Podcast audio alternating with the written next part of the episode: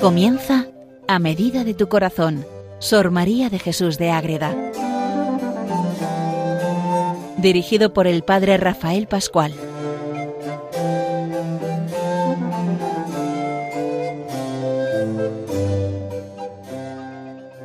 Un saludo para todos los oyentes de Radio María que siguen este programa a medida de tu corazón, dedicado a conocer a una gran figura española, una gran mística.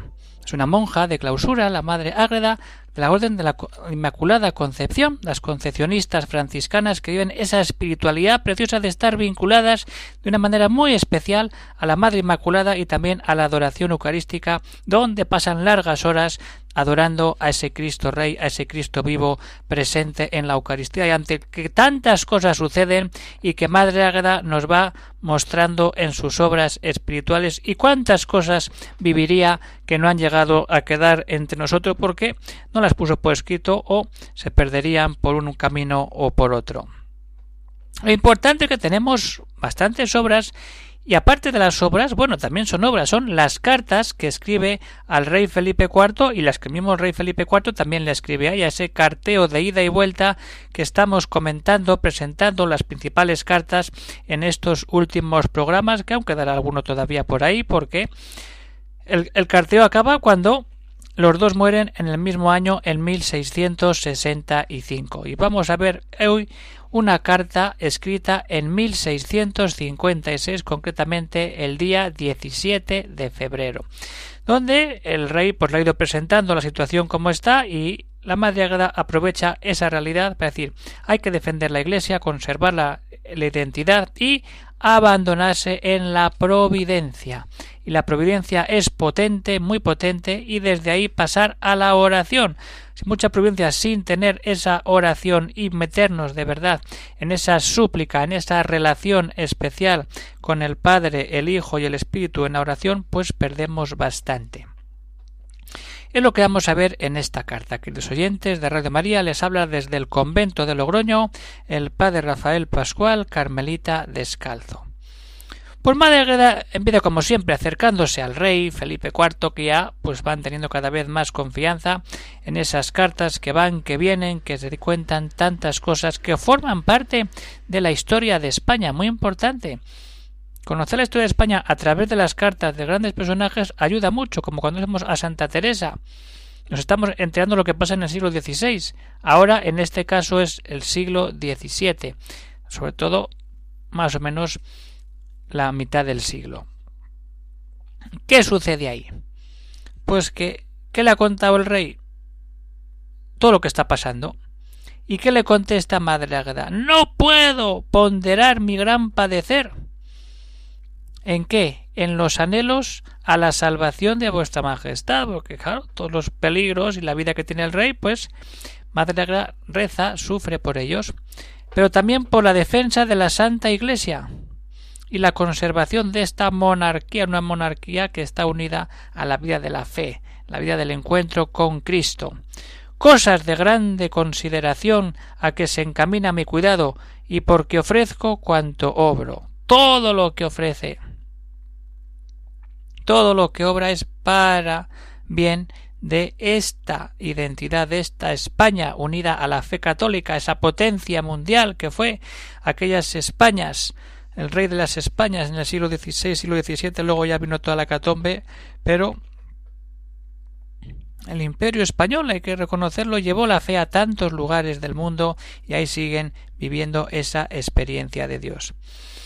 Y la Madre Agreda también le hace ver la diferencia de guerra entre los príncipes cristianos y aquellos herejes y enemigos de la fe. Las guerras entre príncipes cristianos son para defender sus estados, las ciudades y reinos, y se quedan en fines humanos, pero las que son con herejes y enemigos defienden la causa de la fe santa. Ahí está. Hay que defender la fe. La fe católica ante todo el problema protestante que empieza a entrar y a difundirse por Europa, que ya ha empezado en el siglo XVI, pero en el siglo XVII sigue con fuerza, y ahí vienen las guerras de religión en Europa bastante fuertes, toda la parte de Francia y por ahí, pues esas cartas que le escribe al rey y que Madre Águeda le dice, opóngase vuestra majestad a los franceses y pelee con fuerza. Pero ojo, solicitando la gracia, con que no negará su protección y amparo. Dios, y ahora se refiere a Dios en la divina providencia. Esto es muy importante. Vamos a verlo con calma. La divina providencia de Dios dispone todas las cosas. ¿Cómo las dispone? En peso y en medida. En equidad y justicia. Favorece a los que le llaman y defiende y patrocina a sus amigos. Ahí está. Esto es fundamental que lo entendamos. Cuando nosotros nos abrimos a la providencia divina, nos abrimos a un Dios que tiene todo pesado y medido, que es justo, que está esperando que le llamemos, que le pidamos ayuda y defensa, y que seamos amigos de verdad. Otra vez la palabra amigos. Cuando uno entra en esa vida espiritual y lee a los místicos, pasan de ese respeto y lo mantienen a ese Dios todopoderoso con ese temor de Dios, pero a la vez lo conciben como un amigo. Santa Teresa igual, es amigo y compañero que nunca falla. Esa amistad espiritual que hay que tener a nivel humano y que es muy buena y muy necesaria y si no la tenemos nos falta mucho. Lo importante es hacernos amigos de Dios en el sentido espiritual, sabiendo que Dios es Dios y el hombre es hombre. No podemos perder esta faceta. Si no perdemos todo, toda esa relación preciosa donde Dios se da. Y lo importante ahora, ¿dónde se asienta esa providencia divina? Sobre todo en tres pilares, o tres atributos que dice Madre Águeda al rey Felipe IV. Esta providencia divina estriba principalmente hay muchas más cosas, pero vamos a centrarnos en lo que ella dice. En los tres atributos de sabiduría, bondad y potencia. La sabiduría divina, la bondad divina y la potencia divina. ¿Qué más necesitamos?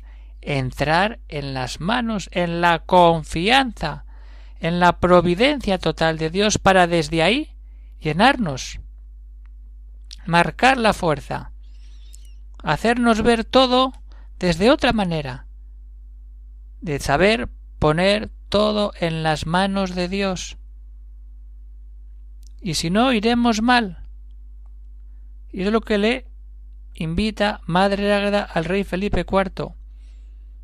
No solamente le aconseja, sino que le está metiendo en la experiencia misma de lo que es Dios y su providencia y cómo tiene que acercarse a ella para sacar el provecho espiritual por el que ella está pidiendo. Ante toda esa persecución y sufrimiento del rey y de España, Madre Águeda le abre los ojos al rey, como hemos visto también en las cartas pasadas con el tema de la muerte, con el tema de la Eucaristía, de las profanaciones, es una escuela muy buena el poder leer las cartas de Madre Ágada al rey Felipe IV. Y es importante que nos quedemos la providencia de sabiduría, bondad y potencia. Vamos a entrar con finura en eso. Si entramos de verdad en la relación humana que se abre a Dios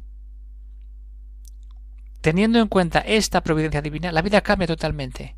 Es lo que vive Madre y lo que quiere que viva el rey Felipe IV para que quite esos agobios que le complican y que no le dejan vivir en paz. Ahí vamos a entrar, queridos oyentes. Vamos a entrar a ver nosotros qué concepto tenemos de la providencia y cómo la vivimos y cómo realmente la vive Madre y se la quiere hacer ver al rey Felipe IV.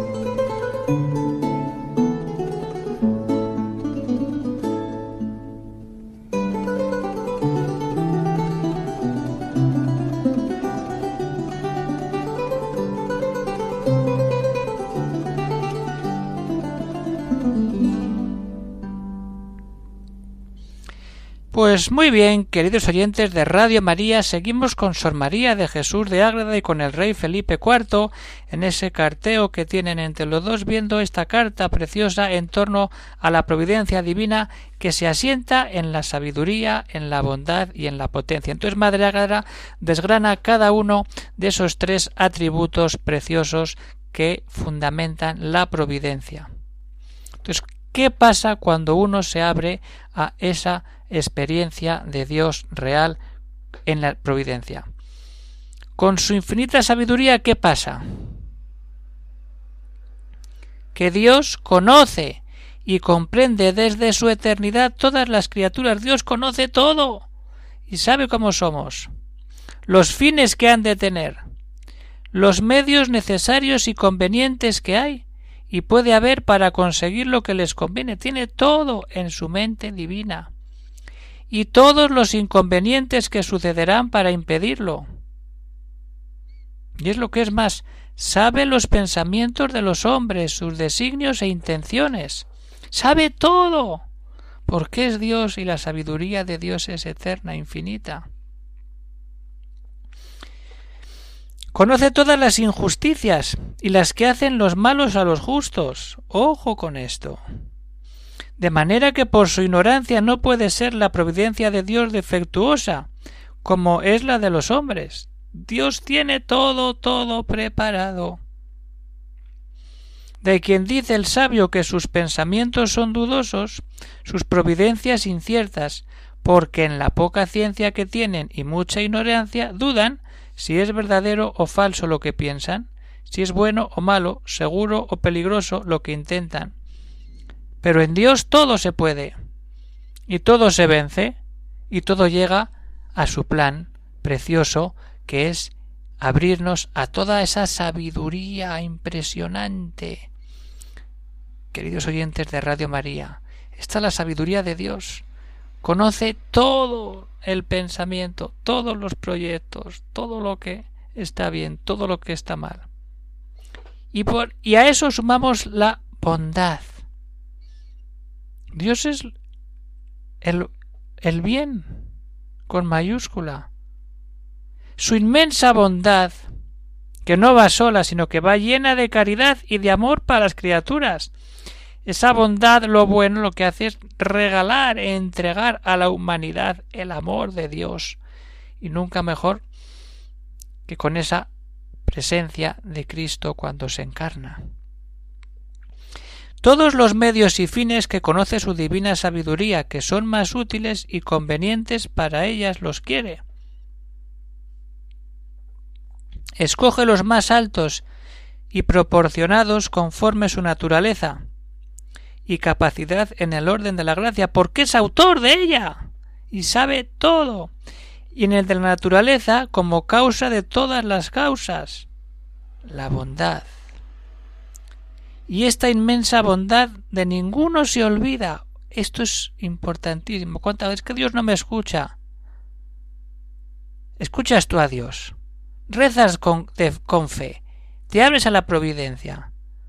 O simplemente te bloqueas, Dios no me escucha y no le hago caso. La inmensa bondad de Dios de ninguno se olvida. Siempre está con inclinación y propensión a favorecer al grande, al pobre, al pequeño y al desvalido con infinita sabiduría. Como hemos visto antes, y ahora se une la inmensa bondad para querer. Dios tiene todo preparado y nos da lo mejor, su bondad, su bien, el mismo ser como bien. ¿Y qué nos queda? El poder. Ese poder infinito es que yo no puedo. Pues abandónate en la providencia, que Dios lo puede hacer todo, hasta milagros. Pero tenemos que creer que Dios hace milagros. Y tenemos que pedirlos como Dios quiere que los pidamos, con fe, con abandono. Tiene Dios infinito poder. Ahí está. El infinito poder es únicamente de Dios. Pero ese infinito poder, ¿para qué se hace? lo utiliza Dios en su providencia? Para ejecutar todas las cosas posibles sin tasa ni límite. A Él no se le pone nada por delante. Es Dios. Es que no, ¿por qué no actúa aquí? ¿Por qué no actúa allá? De los grandes males, grandes bienes saldrán. Miremos la historia de Israel, miremos la historia de España, de Europa, de América. De los males siempre salen bienes. Y Dios permite para cambiar muchos corazones. El libro del eclesiástico dice que su majestad es poderoso sobre todas las cosas. Claro que sí, nadie lo duda. Como lo manifestó haciendo que el sol se detuviese cuando Josué peleó, cuando leemos el Antiguo Testamento todas esas intervenciones divinas milagrosas contra las leyes de la naturaleza que él ha creado y él tiene poder sobre la naturaleza y que volviese atrás en tiempo de Ezequías, y que no diese luz cuando nuestro Redentor murió, que el fuego no quemase a los tres niños del horno de Babilonia, y que los vientos y el mar se sosegasen y mudasen sus impetuosas olas en tranquilidad con los apóstoles. El fuego no quema, la tempestad no, no termina de caer, y el sol se para. ¿Quién puede hacer eso? Humanamente ninguno. Científicamente ninguno, Dios sí. Puede contra el sol, contra el fuego y contra el agua. Porque es Dios. Y así, cuando ese es el poder de Dios, infinito. Los humanos no tenemos ese poder. Pero si nos unimos a ese poder, todo cambia. Y nos lleva a qué? A rezar. Y es lo que hace Madre Águeda, rezar por todo ello, por todo eso que le ha puesto el rey y le pone en cada carta. Pues se lo dice, Señor mío carísimo, así se va despidiendo la madre Águeda. Obliguemos a nuestro Dios, obliguemos, está hablando en plural. Él, él y ella, vamos a obligar a Dios, poderoso y fuerte en las batallas. Clamemos a su misericordia. Pidámosle nos defienda de tan crueles enemigos, que confunda y desvanezca sus designios y grandes prevenciones, eso es decir, vamos a pedir a Dios esto, que tengamos la fe de España, que vuelva la fe a España, al mundo entero, la fe en Cristo, encarnado, entregado en la cruz y resucitado para darnos vida eterna. ¿Qué más grande hay que esto? La providencia divina, abrirnos a Él y dejar que Él siga obrando maravillas de verdad en nuestro corazón. Esta es la gran maravilla, lo que tenemos que vivir de verdad. Y como siempre, pues tenemos la despedida para saber la fecha de la carta. Esto es muy importante para poder situar las cartas y tener la fecha concreta de una y de otra.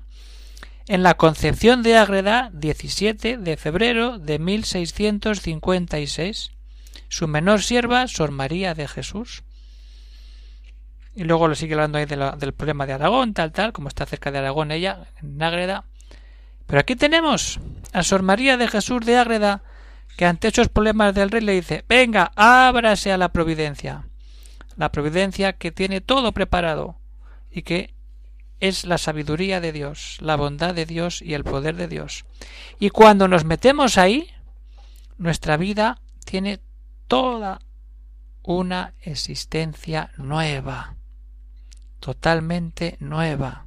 Así es Dios, que nos regala todo, todo por puro amor al hombre. Y esta es Sor María, las cartas que escribe el rey Felipe IV, si alguien las quiere, pues venga, escriban o llamen al convento de Ágreda y pidan las, las cartas que escribe Sor María al rey en esa correspondencia con Felipe IV, Religión y Razón de Estado, que publica Consolación Baranda en la editorial Castalia. Pues vamos terminando el programa de hoy, queridos oyentes de Radio María, cada vez tenemos más confianza con el Rey, con Sor María, vamos viendo esa importancia de orar, de abrirnos a la providencia y de tantas otras realidades que nos ha ido presentando en las cartas y que ya también anuncio que nos quedan pocas cartas por ver porque pues queda poco de su vida y entonces pues vamos viendo siempre una selección. No, no vemos todo porque sería habría que dedicar no sé cuántos programas para ver todas esas cartas con tanta maravilla de la presencia de Dios entre línea y línea entre el rey Felipe IV y Sor María de Jesús de Ágreda. Pues se despide de todos el padre Rafael Pascual, Carmelita Descalzo, desde el convento de Logroño. Un saludo para todos y puede haber alguna cuestión, alguna duda o comentario, pues pueden escribir al siguiente correo electrónico agreda pues hasta que nos veamos en otro programa dedicado a Sol María, un saludo para todos y que Dios bendiga a los oyentes de Radio María que buscan siempre el qué, la unión con María, la Reina del Cielo, la Reina de la Paz, la que nos lleva a su Hijo Jesucristo y con él también a San José, unidos siempre en la Madre Inmaculada que tantas maravillas obra en nosotros.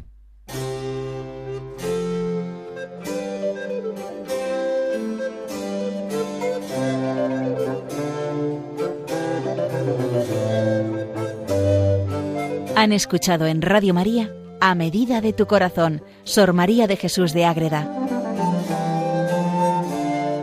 Por el Padre Rafael Pascual.